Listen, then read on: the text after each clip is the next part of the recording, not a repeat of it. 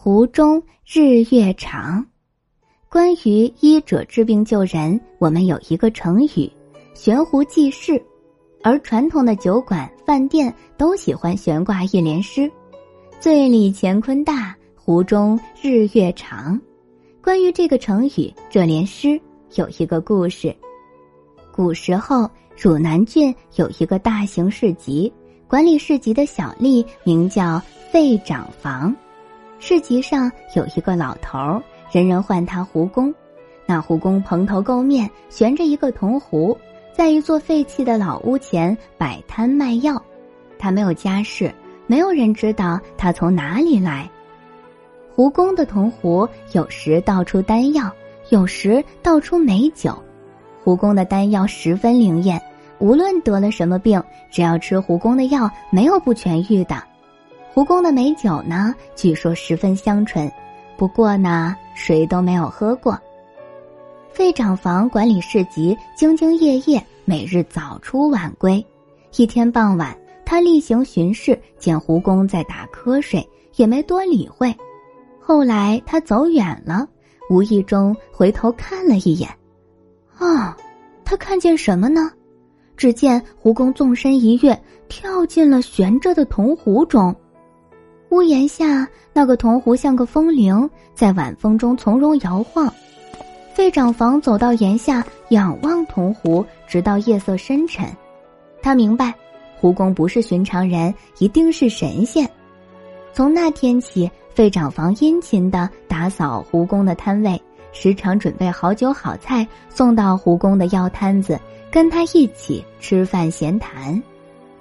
胡公呢，也不客气。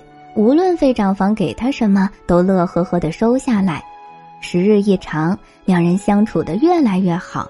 他们有点像父子，又有点像朋友。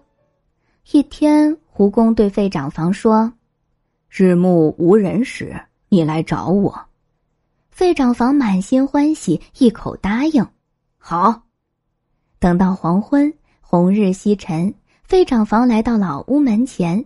胡公摘下银壶，筛了一碗酒，让费长房喝。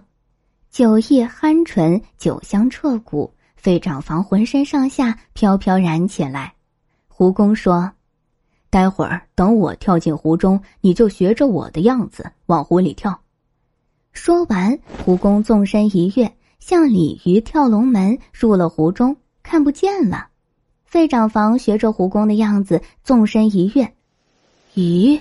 湖里怎么亮堂堂的？这是哪里呢？费长房举目四顾，发现自己置身于一座仙国花园，园里奇花异树，芬芳醉人。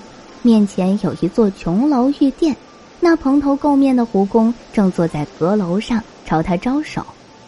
费长房，牡丹树下有一坛酒，提上来吧。牡丹树雍容华美，小酒坛玲珑精致。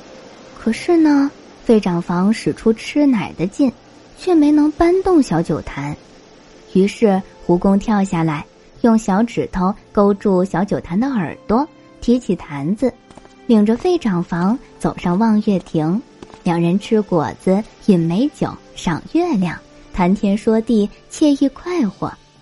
胡公说：“我呢，原本是天上的仙人，睡懒觉误了事。”被贬谪到人间行医，咱俩有缘相识，今儿喝了这坛酒，明儿离别就不遗憾了。哦，你要去哪里？也就云游四海，悬壶济世吧。哦，我可以跟你一起去吗？你吗？我得看一看。胡公让费长房站起身，用力一推，把他推进一面屏风里。屏风里头有一座险峻的老虎山，一群猛虎凶神恶煞冲下来，咆哮着围住费长房。费长房毫不畏惧，镇定自若。不一会儿，老虎退了，上来一群毒蛇，毒蛇紧紧缠住费长房，把毒液喷吐到他身上。费长房仍然镇定自若。不久，毒蛇退了，来了一个驼背的土地神。土地神捧着一碗大粪，对费长房说：“把它喝了。”那碗大粪臭不可闻，浮着密密麻麻的蛆虫。费长房摇摇头，把大粪倾倒在地。这东西我看呢，浇花更合适些。胡公大笑起来，把费长房拉出屏风。你根气浅，这辈子成不了神仙。不过呢，跟着我云游天下还是可以的。我把救人的医术、驱魔的符术都交给你。于是费长房跪下磕头，拜了胡公为师。胡公说：“我明天就要走，尘世的生活你放得下吗？”我放得下，就怕家人放不下。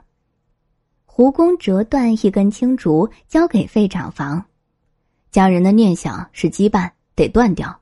来，骑上这青竹，回到家，取一滴血抹在上面，把它放在床上。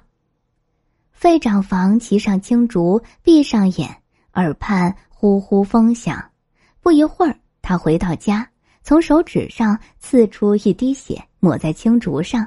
把它放在床上，第二天，家人发现费长房死在床上，个个悲伤嚎哭。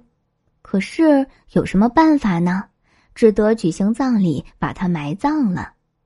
费长房站在旁边，默默的看着这一切，可是谁也看不见他。葬礼结束，费长房悄悄出了门，跟胡公去云游天下。天下广大。胡公和费长房到处悬壶济世、治病救人，他们从蓬莱之滨走到昆仑之巅，又从西天之国走到南海之岛，走遍天下之后，大湖生了一个小湖。胡公对费长房说：“我要上天复命，这个小湖送给你，你回去吧。”说完，胡公又折了一根青竹递给费长房。费长房骑上青竹，闭上眼，耳畔呼呼风响，不一会儿就回到家里。家人看见他，个个诧异。他的妻子哭起来：“你是鬼魂吗？十年前你不是死了吗？”费长房挖开坟墓，打开棺材，里头空空荡荡，只有一根瘦巴巴的竹杖。他捡起竹杖。跟刚骑回来的青竹放在一起，没想到两根竹杖呼啸着化成两条青龙，双龙在半空中盘旋了几圈，突然冲天飞起，钻入云中看不见了。费长房跟家人说了这十多年的经历，然后学着胡公的样子，在汝阳的市集悬壶行医，为人们驱鬼治病。有一回。汝南郡出现了两位郡守，闹得人心惶惶。费长房到衙门去堵住大门的出口，其中一位郡守急忙摘下官帽，跪在地上大声求饶。费长房大喝一声：“急急如律令，快快现原形！”那怪物立即现出原形，原来是一个大鳖，足足有车轮那么大，脑袋一丈多长。费长房在他脖子上贴了一道符，又取出一封信，让他送给葛碑池的水神。那大鳖痛哭流涕，向费长房叩头道谢，捡起信到葛碑池去了。又有一回，费长房走在路上，遇见一位书生。那书生戴着黄色头巾，身披狐裘，骑着一匹没有配鞍子的矮马。费长房突然发起怒来：“快把马还给人家，否则饶不了你！”那书生脸色煞白，当场从马背上跌落，打了个滚，变成一只狐狸逃跑了。原来那书生是个狐狸精，他偷了土地神的马，跑到人间来赏春游玩呢。费长房能医治瘟疫、驱魔治怪，还有缩地术。他的小湖中有一条缩地鞭，只要用鞭子抽打大地，就能把远隔天涯的两地变成咫尺相连。戏曲里唱的“费长房缩不尽相思地，女娲氏补不完离恨天”，说的就是这项本领。今天的故事到这里就结束啦，明天还有新的故事等着你们哦。小朋友们，晚安。